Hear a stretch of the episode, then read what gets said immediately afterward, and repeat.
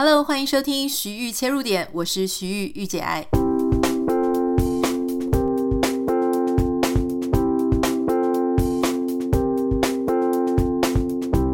欢迎大家今天收听徐玉切入点啊，我们今天还要继续再聊一下强尼戴普跟这个安柏赫德。我们上一集讨论呢，是请了律师来跟我们讨论这当中的司法。呃的一些 insights，今天我们要讨论的呢，我我觉得我们节目真的很深入。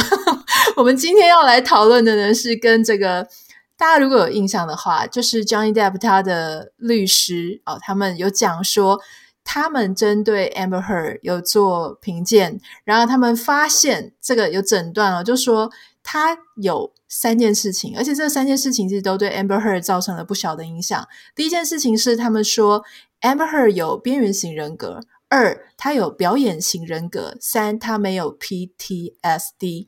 好，今天我们专门 focus 在前两个，因为大家虽然听好像有听，可是可能没有懂，就是什么是边缘型人格，什么是表演型人格，表演型人格跟演艺圈或是做公众表演的人有没有关系呢？今天我们要邀请到一个专家哈，他是这个彰化基督教医院司法精神医学中心的主任王凤刚医师。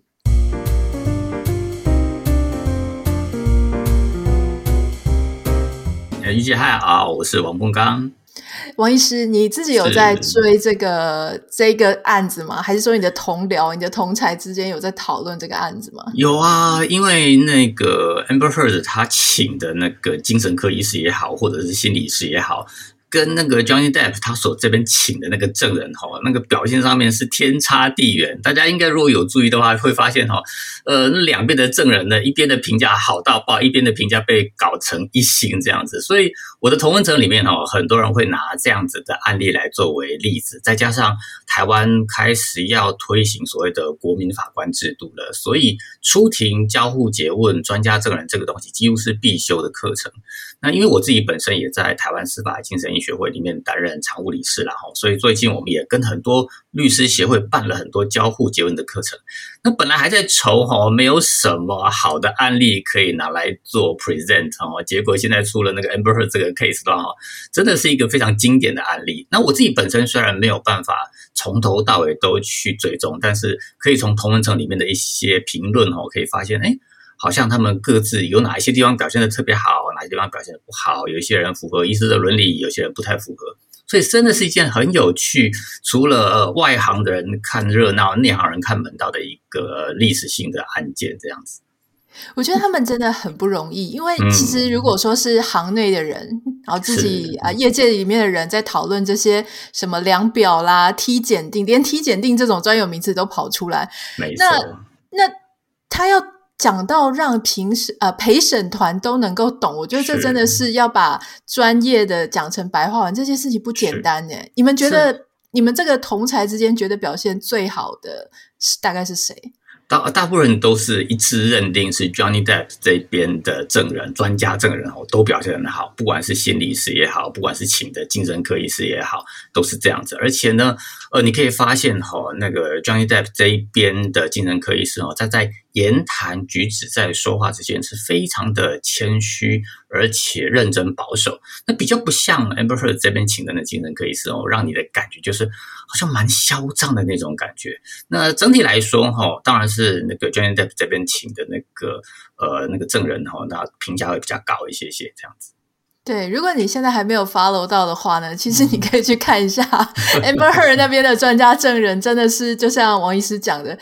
他有有一个大家叫他奇怪博士的一个男生，他是精神科医生，然后他就是一副说我判断的绝对没有错，我只要看一点点我就知道全部。我觉得这个对这个精神科医师来讲，应该不是。大大部分的人不是这个样子的吧？啊，可以顺便澄清一下啦，特别是最近台湾的精神科医师哈，真的出现了好几位非常呃活宝型的人物，然后就是很喜欢上网络啦，去发表各式各样的评论。所以现在在台湾哈很有名的就是啊，精神科医师专门爱谈防疫啦哈。那我们也不用特别指明是谁，但是 anyway，很多时候哈，我们精神科医师常常会对于社会事件做出过多的评论的时候呢，就会犯了跟那个 Amber Heard 这边的这个精神科医师也好哈这样子的这种错误，就是过度的论，然后再讲求。证据的时候呢，没有很严谨的遵守证据法则，这样子。嗯，你刚刚提到，我觉得蛮有趣的，嗯、就是说精神科医师跟其他医师比较起来，是不是他讲话必须要就是推论或是评断一件事，其实必须要更加保守一点？确实，就像是这个那个 John Depp 的那个精神科医师，不管是他们这边的律师在攻击的时候，或者是他们这边的精神科医师在作证的时候，都有提到那个所谓的高华德法则。那其实这也是在美国的精神医学界长期以来的一个问题，就是说，如果精神科医师过度的拿一些媒体上面的资料去推断一个社会名人的心理状态的时候呢，很容易出现推论上面的错误，然后也很容易对当事人造成伤害。毕竟，我们对于那种心理状态的这种评论呢，很多时候会过度的去信赖专家的呃判断。那因为这个专家的光环哈，会使得呃当事人进入百口莫辩的状态。那这个时候产生的那个伤害哦，也是相信是非常大的。好，我们先回到正题哦。正题就是我们今天要讨论说，到底他们谈出两个概念，一个是边缘型人格，一个是表演型人格，这两个到底是什么？他们有什么差异吗？呃，先说明一下哈，呃，多数人其实都知道什么是人格。人格就是一个人在应对进退的时候所表现出来的一个经常有的模式。我们在常常在讲说，某个人很外向，某个人很内向。那你只要跟一个人相处久的话呢，你大概就可以猜测出他在应对外界刺激的时候呢，会有一些什么样子固定模式的表现。这个东西叫人格。那在精神医学里面，我们定义人格为常，稍微注意一下啊，就是呃，不管是。Johnny Depp 也好，Amber Heard 也好，这两边的专家证人都指控对方有某种 personality disorder 这种人格违常的话呢，我们会定义成哦，他的人格特质偏离了常态，而且呢，丧失了他应该有的那种社会调整的功能。简单讲，就是说，即使你是一个很外向的人格特质，但是你的人格是有弹性的，所以你在丧礼的时候，你会稍微。注意一下自己的举止言行，你不至于说哦，在丧礼的时候还在那边唱歌跳舞。你知道在这个环境不太适合，所以你的人格特质会做一些简单的调整，但是你还是会保持着一定程度的啊，跟人家哈拉啦，或者是这样子的特性在。那这样子的人格是正常的。可是有一些人哦，他的人格特质开始出现僵化。而且没有弹性，那已经严重的影响到他自己，不但害己还害人。那这种程度的话，我们就会称就就会称他是为人格违常。那在新闻里面出现的这两个名称，一个叫做边缘性人格违常，一个叫做呃做作型人格违常。嗯。现在外面的翻译很多啦，戏剧啦、演戏啦哈。那现在的我们台湾精神医学会的中文翻译是做作型人格违常 （Histrionic Personality Disorder）。那这两个人格违常的特性是这样子，他们都是被分类在 B 群的人格违常里面。那我们在疾病诊断分类上面哈，我们把人格违常分成三大群，就是 A。B、C 三群，那这个 A、B、C 有跟我们常常在网络上或者是一些媒体上面提到的什么 A 型人格是两回事。那个心脏科他们讲的 A 型人格指的这个家伙呢，不是这个家伙，这个人哦，非常的呃焦虑啦、严谨啦，很容易诱发心脏病，不是？那我们那个精神疾病分类的那个人格为常哦，A 群它比较像是给你一种怪异的感觉，比如说你看到一个人哦，很。Paranoid，非常的偏执啦、多疑啦，人家遇到什么人的时候，觉得人家在害他，然后那跟跟他怎么保证他都不听的，这个属于 A 群。那 C 群哈，它其实属于焦虑为主，动不动就很紧张、很焦虑、很担心呐、反正发生了一件事情呢，就害怕的不得了，这样子，那叫 C 群。那 B 群哈，它其实是一个以强烈的情绪张力为主的一个人格特质。那这种人格特质哈非常有名，其实四种人格围场里面哈大家都很耳熟能详。那第一个是反社会人格，那第二个是那种自恋型人格，那第三个就是边缘啊，第四个就是做作，也就是戏剧型的人格围场这样子。那他们都是以情绪张力为主，不过他们的表现不太一样。边缘哦，这个名词发明得很早。意思是说，在这四个以情绪张力为主的人格围场里面哦，边缘型人格哦，它是介于快要发疯之间，就是 borderline，差不多快要发疯了。也就是说，他的情绪可以离谱到你去觉得这家伙是不是疯子啊？那是有一点，是有点类似那种戏剧上马景涛演演绎的那种状况吗？不，其实马景涛他只是你觉得很夸张而已，你不会太。不会觉得他疯了。我们精神科还可以更夸张吗？对，我们精神科上面讲疯的话，哈，比较像是他会扭曲现实，到现实扭曲的程度，那我们会认为说他可能会接近那个呃发疯的那种程度。那所以边缘人格违常，它的特质的话呢，在诊断标准上面哦，它它有九个诊断标准呐。那我们只要符合五个的话就算。那这个东西其实网络上面很容易找到，我也不用一个一个去念了哈。那其实这几个诊断标准里面哦，那个最让大家耳熟能或者觉得很强烈有感受的就是哈，他当事人的人际关系模式紧张而不稳定，它的特点是在理想化和贬义这两极之间转换，就是。同样一件事情哦，它可以在某一段时间里面把你解释成像天一样的好，但是在下一段时间里面呢，就把你解释成烂到不得了。那比如说呢，呃，同样是呃呃，举个例子吧，呃，今天呢，我跑去玉姐爱家做客，然后呢，那刚好呢，玉姐爱在吃水果，啊，吃一吃觉得哇，这个东西很好吃，你就分一些给王医师吃，OK。那当你在全好的状态的时候，我会觉得天哪，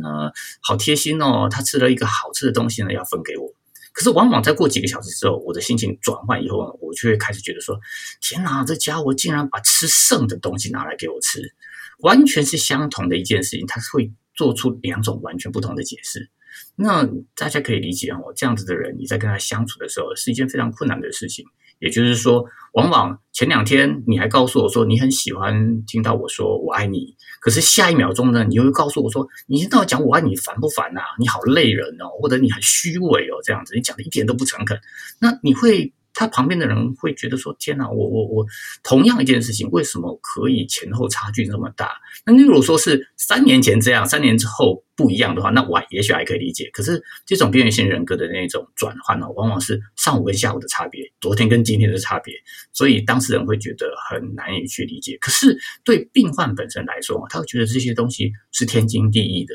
嗯，他不认为他，如果你没有办法去适应他的，是你不够了解他，所有的问题都在你身上。这是边缘性人格，我们大家最常遇到的一个特质。不过，精神科医师在判断的时候，常常会从几个不一样的角度去看啊。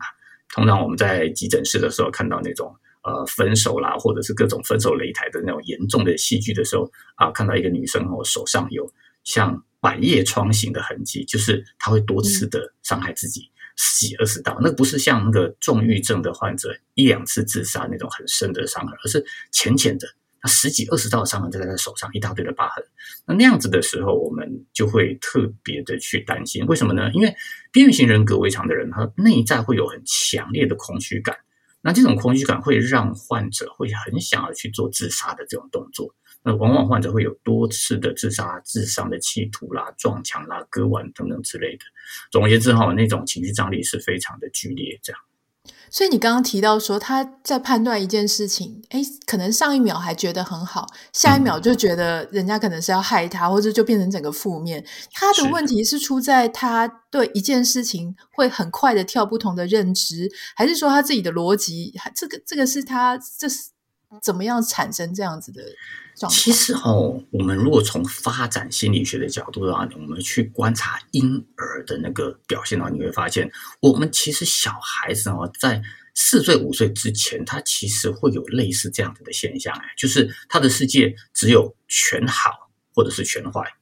有很多时候，我们在看戏剧的戏剧哦，呃，一些比较粗浅或者是简单的卡通，很多小朋友还是会问你说，谁是好人，谁是坏人。只有到慢慢长大，或者是开始渐渐成熟，知道这世界有很多灰色地带的时候呢，我们才开始会去欣赏说：哦，原来好人也有坏的地方，原来坏人也有好的地方。那这些边缘性人格有一点像是一直停留在没有发展完全的那个阶段，也就是说，他的世界里面一定只有全好或者全坏。那他没有办法去接受另外中间的可能性，所以他只能在两者之中间挑一个。那当他开始感受到坏的地方的时候，当他开始情绪不好的时候，当他开始要去把这件事情诠释成坏的东西的时候，他就必须连带的把所有事情都说成是坏的。他没有办法像一般人这样子啊去理解、去平衡这样子。嗯，我觉得刚刚王医师讲的很好，诶，就是所以说，当我们学会换位思考，学会灰色地带，嗯、学会很多事情，它其实有另外一面可以思考，所以表示我们成熟了，人格的发展哈。那那刚刚有提到另外一个，就是这边讲表演型，或是我们现在翻译成做作型人格，这个又是怎么样呢？那个做作型人格啊，它的一个核心概念啊，就是它必须要是所有人的目光焦点。在诊断守则里面，哈，它诊断守则有八项，然后它必须符合五项，然后那一样，它的第一条就是，当他不是众人注意的焦点时，会感到不舒服。他必须要是大家目光的焦点。那这一个人格违常之所以叫做做作或者是戏剧，是因为。他的说话风格也是非常的不精确，然后缺乏细节，喜欢以夸张的表演来去吸引他人的注意。那我们常常讲说，哈，看到一只蟑螂说成恐龙这样子，那也会有人说，哎，好像这种做作型人格或者是戏剧型人格的人呢，很适合在演艺圈发展。那也确实是如此哦。一个很简单的故事可以把你讲得非常的生动，但是他之所以会到人格违常的地步，是因为。他疯狂的必须要以自己为焦点。那我们当彼此亲密关系在做人际之间交流的时候，其实是有来有往的。那我的感受让你了解，你的感受让我了解。可是，在他的角度里面，这世界所有其他人的感受都不重要，只有我的感受，而且我必须要用超级夸张的方式把它显现出来，因为这样子才能够得到所有人的注意。再加上。戏剧型人格、作作型人格在诊断标准里面是唯一一个不断的提到性的这个诊断准则。它里面有几个诊断准则，表示说，时常以不恰当的性诱惑或性挑逗与他人交往。那另外一个就是利用自己身体外观来吸引他人注意，其实也就是说，你可以看到哈，八条准则里面就有两条都提到性跟外观，所以做作型人格、戏剧型人格也是这十种人格围场 A、B、C 三群里边哈最容易那个有婚姻关系，但是也非常容易离婚的一群，然后也是。排第一位最容易有外遇的人格为常，因为对他来说，他不见得是真正需要性爱，那但是他必须要用这种方式来得到他人的注意，这样子。嗯，我我我觉得这个。我刚刚忍不住笑出来，因为我觉得，你知道，一个人他想要把自己放在舞台的中心，他会用尽他所有的资源，嗯、包含他的言语、他的行为、他的挑逗的眼神等等，连连身体跟连性都会被他拿出来一起做表演，对不对？是，没错。我记得我以前哈，我我每次都很喜欢爆料。我记得我以前。很年轻的时候有交过一个男朋友，嗯、我怀疑啦，嗯、当然因为没有帮他做诊断啊，嗯、所以也不知道。嗯、但是我怀疑他真的有一点这个倾向。嗯、他就是走在路上的时候，他会跟我说：“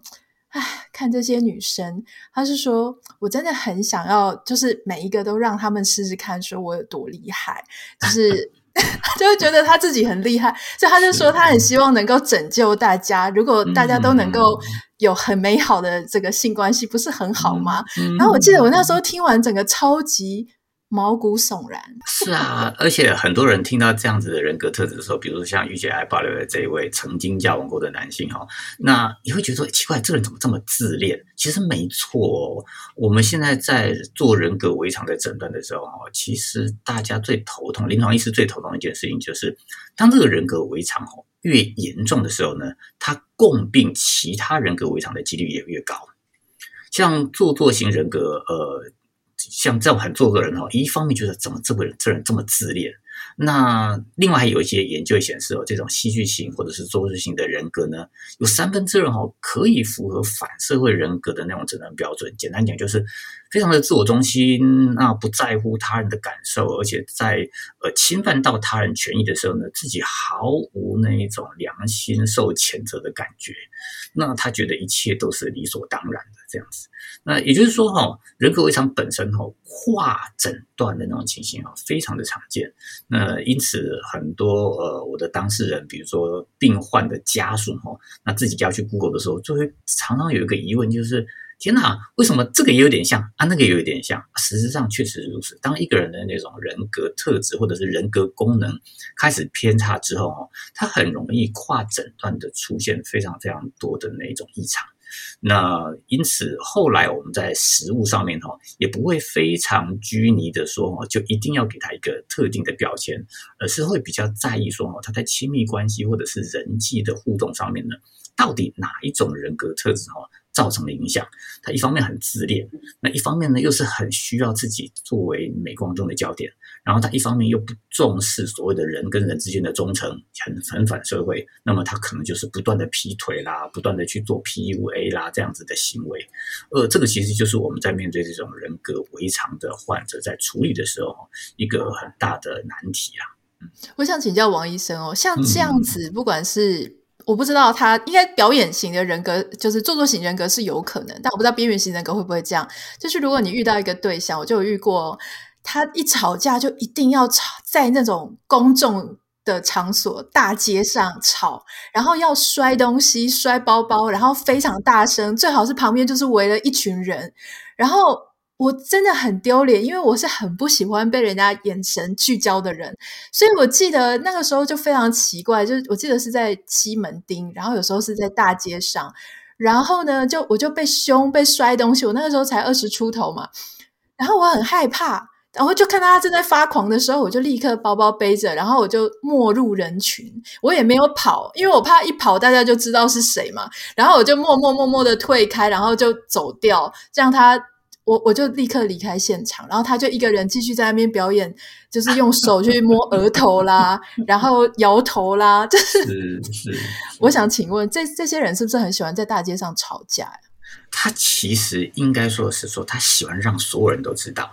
呃，我们本来吵架作为一种很不好的沟通方式，但是它多少也还是是一种沟通方式。我们的主体是对方。希望自己的感受被对方所了解，或者说希望了解对方如何看待我们自己。可是做作型的人格哈，他的焦点是别人的注意。所以，往往你看，呃，沟通的对象哈，已经默默的在人群中离开了，他还是继续在那边表演。他巴不得让全世界知道他自己的感受有多么的强烈，所以他必须，呃，其实这是在诊断的守则的第六条了哈。情绪表达显露出自我夸饰、戏剧化或过度夸张，他必须用这样子的方式来让所有的人都看到他、看见他这样。那那我想请教，就是像我这种，我觉得我应该算还蛮正常的人，因为我不喜欢跟人家正面冲突。但他们有没有可能两个表演型人格的相爱呢？嗯，嗯，非常有可能啊。其实我就就就像是 Johnny Depp 也被。对方的专家指控为具有某种做作型人格，那就像是我们大家在那个流行病学调查里面会发现哦，演艺圈的人哦，有做作型人格倾向的人哦，其实比例上偏高。那但是通常不会到围场啦，因为一般一般来讲哦，围场的定义就是它造成了人际关系上面的困境。所以你有这方面的倾向的话呢，在某个特定的职业上面其实是会吃香的。可是呢，当两个人哦刚好彼此你也做做，我也做做，然后两个人的人格特质又不是那么健全的时候，很容易凑在一起啊。帅哥跟美女就会在一起，然后帅哥跟美女又特别容易离婚这样子，然后特别彼此又特别容易有外遇，所以这种几率哦，其实确实相对上是高的啦。那那你在临床上，你有发现就是说，你刚刚有提到说，有些时候它不是只有一种。就可能它都是 B 型的，嗯、可是 B 型里面它横跨了好几种，这种是比例上是多的吗？还是说单一一种呃表现是多的？比例上是相当高的哦。过去有一个研究显示哦，因为我们在做那个精神疾病的诊断的时候呢，我们都很清楚哦，呃，人心是很难用一个模型去完美的标签的，所以我们在诊断准则上面会有一个所谓的 NOS。Not otherwise specified，就是简单讲，就是那个呃未分类，就是你知道它是这一类的，但是你没有办法很精确的分类。那原则上，一个好的诊断系统啊，这个所谓的未分类，就是你觉得它是，但是没有办法归类的话呢，应该比例上要占比较少。像是失觉失调症，或者是重郁症，或者是躁郁症，它的这个未分类的比例哦，也许大概就只占所有病人里面的百分之五、百分之八、百分之十而已。可是呢，为人格违常的诊断，过去做过田野调查哈，有一些地方可以高达百分之五六十以上。也就是说，我们拿一些那个人格违常的病例哈，让那个精神科医师去分析，然后最后精神科医师想破了脑袋，觉得也可以放 B 的这一个，也可以放 B 的那一个，然后觉得不行哈，都没有办法完美的放进去。可是你又知道这个人就是人格上有问题，所以只好把它放进 NOS，可以到高达五六十 percent 啊，所以这个比例呢，我，其实是。是意外的高啦，所以这也是造成二零一五年之后，那个美国精神医学会他们其实一直在发展，想要发展一个呃新的诊断方式，就是我们不要再去哈简单的做分类，而是我们很精细的去看那个人格在外界映射的特特质底下，包括你能不能形成亲密关系啦，你能不能同理别人的感受啦，你自己本身能不能。有自有一个稳定而统一的自我意向啦，等等，用这几个角度我们去分析人格的特质，然后我们去找到他人格之所以造成个人痛苦，或者是造成别人痛苦的原因在哪里，用这样子的角度去分类，去帮忙当事人，也许会比较符合我们临床上面的需求。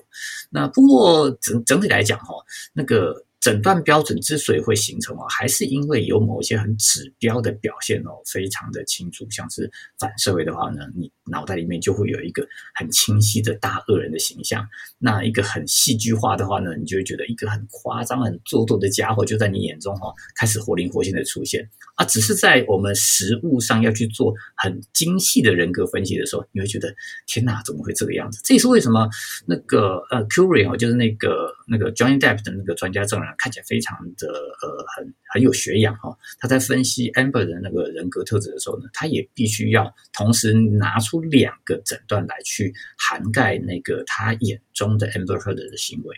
我这也是我们在实物上面非常常遇到的一种状况。嗯。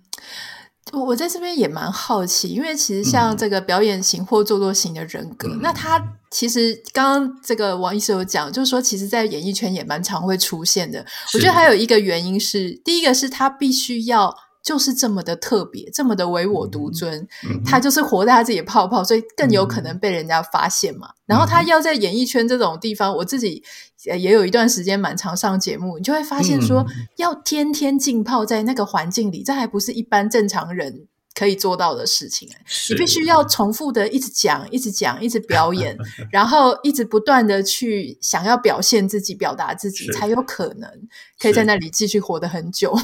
没错，呃，事实上是这样子啦哈。那个做作型人格，有人去做那种双生子研究，就是去找那种。同卵双生，然后被分在两个不同的环境收养的小孩子里面，看看能不能从这样子的研究呢，看出基因到底对当事人有多大的影响。那做作型人格哈，他们研究出来的比例大概是百分之五十左右，意思就是你同卵双生哦，两个双胞胎长大之后长得一模一样哈。被从小养在两个不同环境底下的话呢，有百分之五十，如果一个人是做作型人格的话，另外人也会是。那百分之五十其实是一个非常强大的那种基因的影响程度。可是呢，它也意味着有百分之五十的人不是啊。也就是说，后天环境哈，还是多少能够对我们的人格特质产生一些修饰的作用。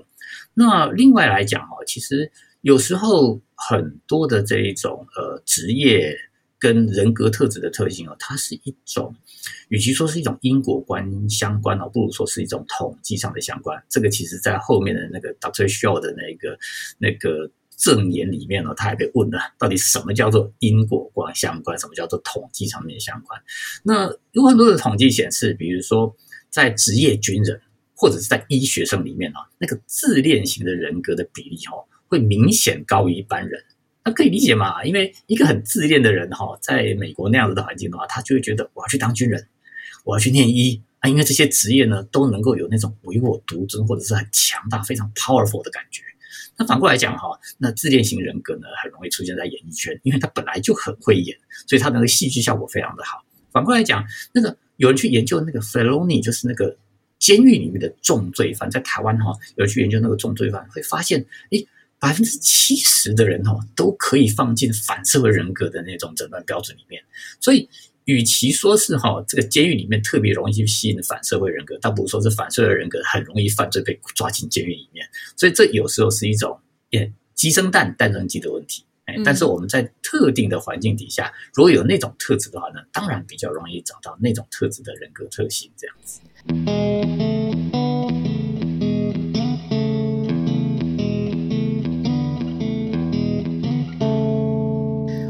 谈这个表演型人格和做作型人格的时候，有提到说他们讲话会很夸张，为了要吸引全场的目光哦，他就会把话讲的三分就讲成十分。那我想请教，这个代表他们？有可能也会惯性说谎吗？他们跟一般我们所谓的说谎症的患者一样吗？是这样子啦，哈。关于惯性说谎这件事情，其实哈，呃，美国有一个研究哈，在讲那个呃，到底一个人哦会多么有频率的说谎。结果他们会发现，呃，有百分之六十以上的人哦，在十分钟的谈话里面哦，至少会说一个谎言，那个谎言至少要两三句。那比如说呢，这个工程师老公哈，可以反射性的说，遇起来很漂亮，或者是吃饭做菜很好吃。那这个可以说是说谎吗？那？那另外一个英国的研究就更好玩了哈，他们说，男人平均每天会说谎六次啊，是女人的两倍啊。女生通常会为了吃说谎，说明明吃了巧克力，说自己没吃。那男生呢，会为了自己的自尊说谎。那女性会为了别人的感受而说谎。那原则上来讲啊，这个东西我们都不会把它归类成谎言，是因为我们知道对方的动机是善的，哦，是好的。那。所谓的病态型说谎，我们比较会认定说，这个人会说那些没有必要的谎言。那一个人在他的环境底下，他就必须要常常用说谎来保护自己的话呢，或者是为了说谎来去润滑他的人际关系的话呢，即使他说的再多，只要他的动机没有太大的问题，我们不会这样子做分类。那病态型的说谎，哈，在过去它确实是一种诊断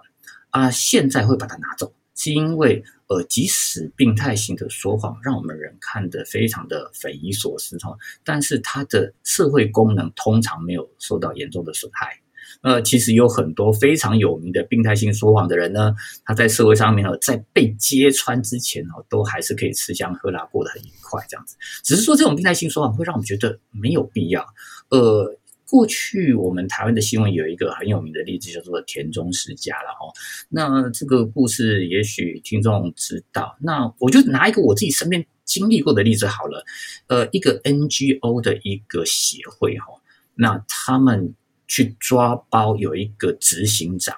他的学历是谎报的，过去的所有的学位，过去所有的经历全都是谎报的。但是大家会非常惋惜，就是说，哈，这个人能力其实很强，哎，办活动办得很好，募款啦，去跟大家去联络啦，都做得很好。那大家都在问你说，你何必说这个谎？你何必去伪造你的学历？你就算没这个学历，你这个能力也会让我们大家非常的欣赏。那病态型说谎，它就是为了一个。特定的原因，他好像必须要让自己活在一个他觉得可以舒适的活下去的，呃，他自己所建构的虚拟的现实里面，他才会觉得自在。那这种做作型人格哈，他会不会像是一种说谎呢？其实我是觉得，不管是做作型的也好，或者是边缘型的也好，在他们自己本身的角度里面，他们都不认为自己在说谎。这些人，你如果抓他去测谎，所以为什么？Amber Heard 也好，Johnny Depp 也好，他们其实很简单，你为什么不两个人都抓去测谎？实际上是搞不好两边都测不出来，因为当事人在当下他是真心觉得如此，他不认为自己在说谎。只有我们旁边会觉得说：天哪，同样给你一块水果这件事情，为什么你早上讲的跟下午完全不一样？那你是总有一边你在说谎吧？可是你去做测谎的话呢，当事人都会非常的理直气壮。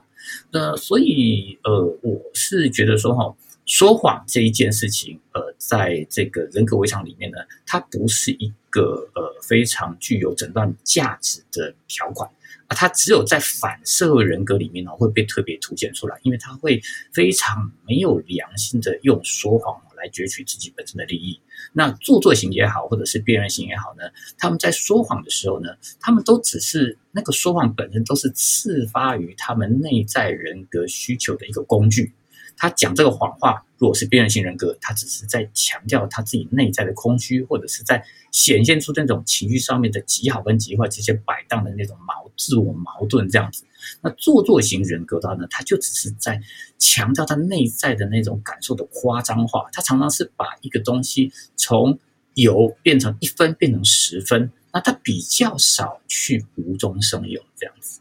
嗯。我们今天非常谢谢这个王医师哦，他就是帮我们解释的非常清楚关于边缘型人格跟表演型人格。但是我觉得最重要的事情是，可不可以教我们判断？因为我猜刚刚从节目开始到现在，已经很多听众在对号入座，就说对，这就是我家隔壁我的伴侣就是这个样子，很喜欢在大街上跟我吵架哈，或者是讲话都很夸张。可不可以请王医生教我们一下？就是说跟我们分享说。第一个边缘型人格或做作型人格，他对呃伴侣关系或是职场上面，他会有很严重的影响吗？那还有就是说，我们怎么样判断这些人是不是疑似有这个问题？那我们应该怎么处理？嗯嗯，基本上是这样的了哈。如果到人格违常的地步的话呢，你只要时间够久，你一定看得出端倪。通常半年到一年左右，一定会发生问题，你没有办法跟他维持长期的人际关系。而是会觉得这个过程中哈，这个亲密关系变成一种很严重的剥削，中间包含着很强烈的痛苦。那基本上只要符合这样子的标准的话呢，你大概就可以相信哦，不是对方有问题，就是你自己有问题。如果你每交每任何一任你自己都会觉得很痛苦的话，那恐怕你自己要稍微反思一下，到底自己有什么问题。但是通常都是对方的问题啦哈。那至于说要怎么去做分类的话哈，比较怕的是那一种。当事人只有某种倾向，但是还不到违常这样子的地步。可是我必须要去强调一下，就是说哈，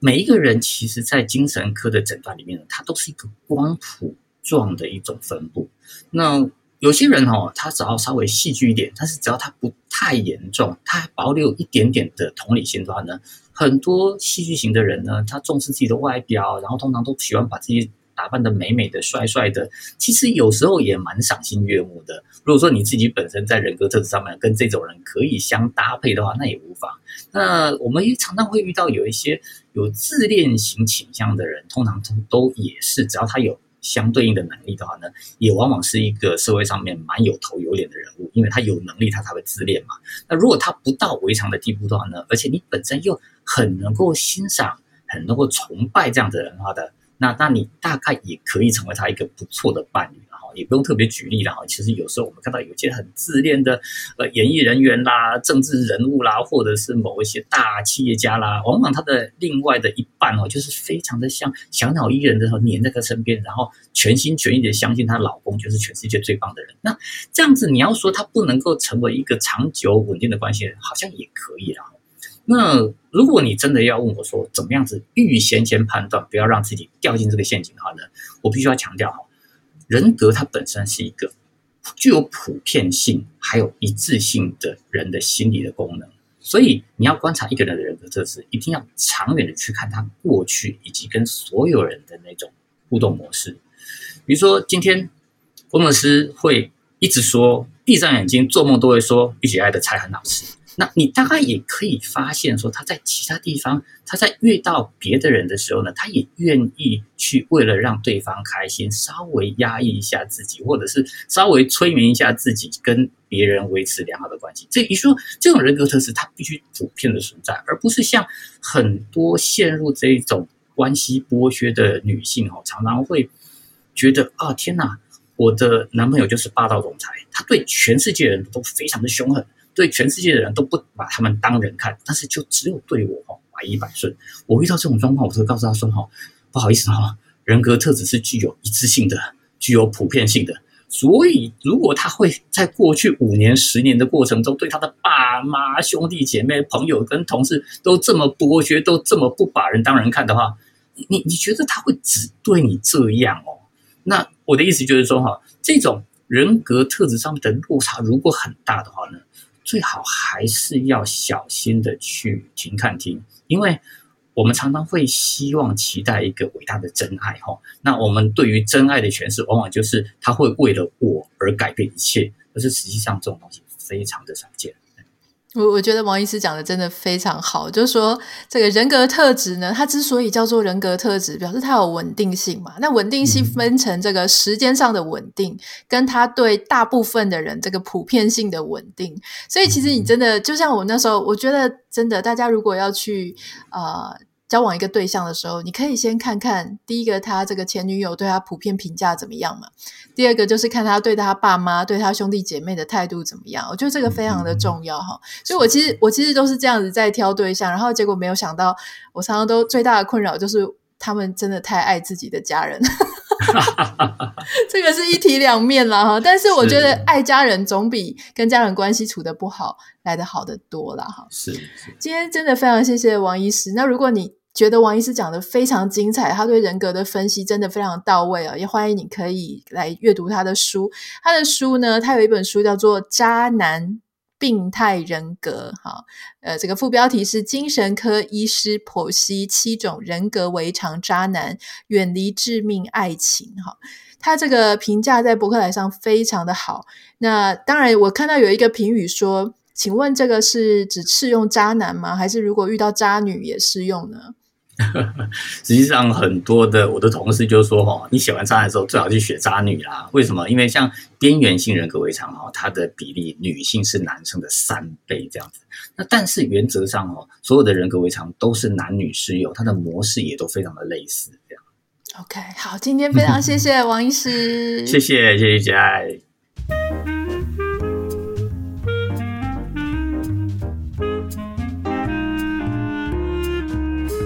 收听完今天王医师的讲解之后，不知道你是不是对边缘型人格跟做作型表演型人格的区分有更多的认识了呢？如果你有任何想要跟我分享的，欢迎你可以私讯到我的 Instagram 账号 Anita 点 Writer A N I T A 点 W R I T E R，也麻烦大家帮我们在 Apple Podcast 和这个 Spotify 留下五颗星给你的留言，谢谢，拜拜。